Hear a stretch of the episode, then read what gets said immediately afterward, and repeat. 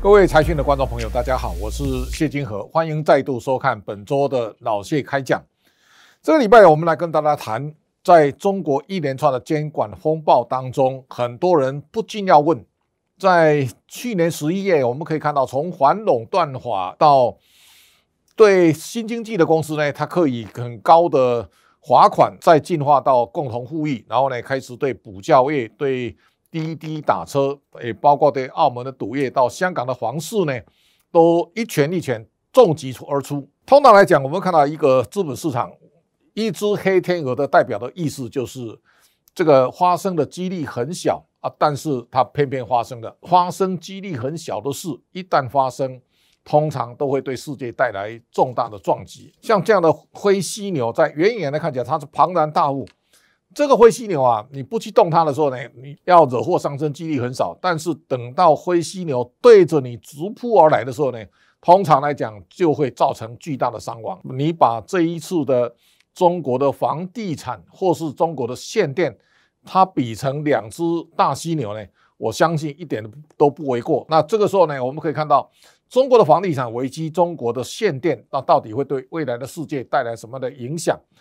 另外呢，我们也看到，在探讨黑天鹅的书啊，其实非常的多啊，也代表未来的世界它充满了不确定的状态啊。这样的一个发展，我们大概最近也看到台股呢岌岌可危。其实大家也可以感受到，一方面呢，大家非常害怕重演九零年代的日本，这个在泡沫调整之后呢，对中国经济带来非常大的猛烈的效应。那这一次的。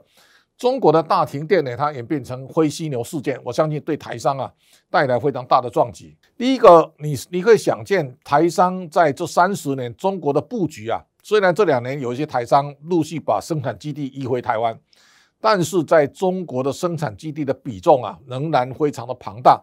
那大家都都记得，在九月二十七号台股重挫三百多点，因为当天要揭露中国限电的。冲击呢是非常的多，在这种情况之下呢，大家可以看到中国这次的限电啊，台商首当其冲啊。第二个呢，中国的发展在过去很长时间，其实大家对中国的经济是一片看好，没有人悲观的。那么现在突然之间呢，它产生这么大的一个后坐力呢，大家重新开始评估。好，我们看到，在中国一连串的监管当中，大家也许会觉得非常的奇怪，为什么习近平在这一年当中下手出拳这么样的重？我把人民网当中找到习在内部讲话当中很重要的一个宣示，我们看到他在中央党校开幕仪式当中啊，特别提到警惕黑天鹅，防范灰犀牛。黑天鹅跟灰犀牛啊，从习近平口中讲出来，我相信就非常不寻常。这个话如果在去年刚刚开始的时候，其实大家并不以为意。那个时候疫情刚刚爆发，也许大家很可能都觉得他是针对疫情对中国经济可能带来的冲击的讲话。但是到今年这样看呢，我相信他在讲黑天鹅跟灰犀牛，一定有特别隐含的深意。这是。大家可以感受到的。那这个时候呢，今年的一月呢，他在中央政治局的开会当中啊，再度再提一次，重新呢、再提到黑天鹅跟灰犀牛。所以换句话说呢，这个时候大家开始了去思考，从二零一九年如果防范一场黑天鹅，到今年所面对的跟灰犀牛共舞的颜色革命。好，那这当中现在我们可以看到，灰犀牛跑出来的时候呢，一方面这个中国的房地产正在。好像呈现崩解的险象环生的景象，而另一方面呢，我们也看到限电对中国的供应链它带来前所未有的撞击。也就是说，在过去一段时间，大家可以看到三驾马车拉动中国的经济，第一驾马车是投资，第二驾马车呢出口，第三驾马车是消费。如果中国的房地产有什么三长两短，它一定会影响原来的。消费力，也就是说，中国在过去房地产奔驰的三四十年当中，房价只涨不跌。而现在，如果从恒大出事的话呢，中国的房市如果变成骨牌，那这个时候呢，我相信它一定会影响消费。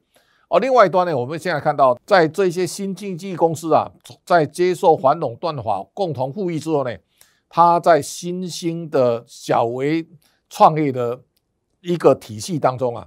它现在是急速在萎缩。那在这种情况之下呢，中国的投资带动呢，显然现在都趋缓。而这一次如果停电所造成的供应链呢，也会影响中国的出口。我们看到中国的三只脚，一方面呢，新经济带动科技的奔驰；一方面，房地产撑起的内循环，而世界工厂带动的出口，三脚都折断。那我相信这是一个中国未来要面对的最严厉的挑战。啊，这一次这个停停电啊，也跟澳洲的煤的进口有关啊。但是中国的煤商的整顿呢，看起来也是在这一次造成缺电当中啊，一个很大的变数。那么在这种情况之下呢，我们也看到中国的双风暴就跟像是两只灰犀牛，一个史无前例的停电通告，那一方面呢，恒大的房地产现在首当其冲。我们看到香港现在已经是全世界最惨的受灾户，也就是恒生指数在第三季重挫四千两百五十二点。那我们也看到中国现在它正在形成一个下一个巨大的变化。众多的原原材料大涨，但是它反映成本的力道呢，相对是有限的。那在这种情况之下呢，中国八月份的 PPI 啊达到百分之九点五，但是 CPI 只有零点八，PPI 跟 CPI 的开口高达百分之八点七啊，这个就告诉你说，价格传导不畅，对企业会造成冲击。这个原材料涨价，但下游的这个低阶的产品它涨价涨不了，所以这个剪刀剪扩大，其实代表整个中国的。制造业呢，它会面临前所未见的险象环生。这个时候，大家千万不要轻忽，就是中国的供应链呢，会高度影响台股。台股现在跌的最惨烈的是货柜航运啊，你可以想象得到，货柜航运的运价不断的上涨，到现在呢，它终于出现了跌势了。这个跌势一出现之后呢，股价排山倒海的大跌啊！这个大跌，如果长荣今年可以赚三十五块或到四十块以上呢，现在本一比大概剩三倍啊！这个三倍其实对台股将来的低本一比的压缩啊，它会带来非常巨大的影响。所以是上海的运价呢，如果开始松动，那我想对全世界带来撞击啊！现在这个是散装行业呢，散装行业理论上它跟上游的原材料比较有关系，但是呢。现在也都受到影响。好，台股在九月呢，我们总共跌掉百分之四点一八。在这一波的下跌当中啊，加权指数呢回到一万六千一百六十二点。那我想跟上一波的在五在五月的疫情恶化的关键时刻呢，台股跌到一万五千一百五十九，慢慢在接近当中啊。那台股能不能在这个地方止跌？我想几个重大的变数。好，最近张锡特别提到的，我我想在关键时刻，我特别喜欢喜欢提到张锡，他每次在关键的转折点上，他大概都有一些看法跟观点。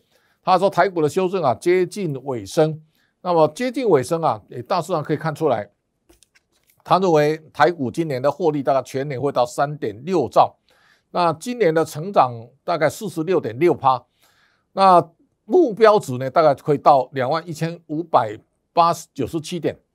我想在这一次的中国所带来的危机当中啊，大家很难以想象。但是台股的基本面其实相对是不错的。我们看到投顾公司啊，在看第第三季的获利，大致上大概第三季的估获利大概都在一兆元上下。那一兆元如果上半年的两兆再加第三季的一兆呢，大概就是三兆。三兆已经超过去年全年的两兆四千六百亿。那我想这是台股现在。在基本面呢最有优势的地方，那么在这种情况之下呢，台股要面对中国的变数，那这个变数我们可能要稍后一段时间厘清。外资啊，在台股还是在卖超，我们可以看到今年外资卖超台股已经到一百四十七点四亿美元，而南韩在外资巨大卖超，它两百五十一点一啊，南韩率先跌破年线啊，这个对台股来讲也会带来非常巨大的压力。我们看到。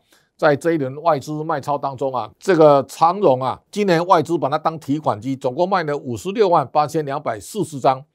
这几档个股呢，看起来都是台股现在比较麻烦的，像联电四十六万七千一百六十二张。这个时候很可能台股需要经过一段时间的外资的杀盘。那我们可以看到，中国的不管灰犀牛或是黑天鹅，都会对台股带来。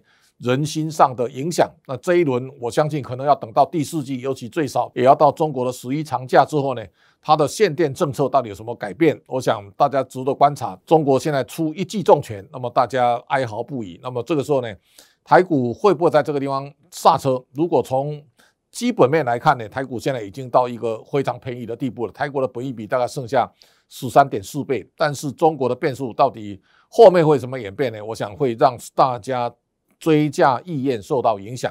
大家这段时间还是以谨慎观望为原则。但是在个别股当中，有哪一些已经跌破年线，跟哪一些在这一次大跌当中相对抗跌的，我想。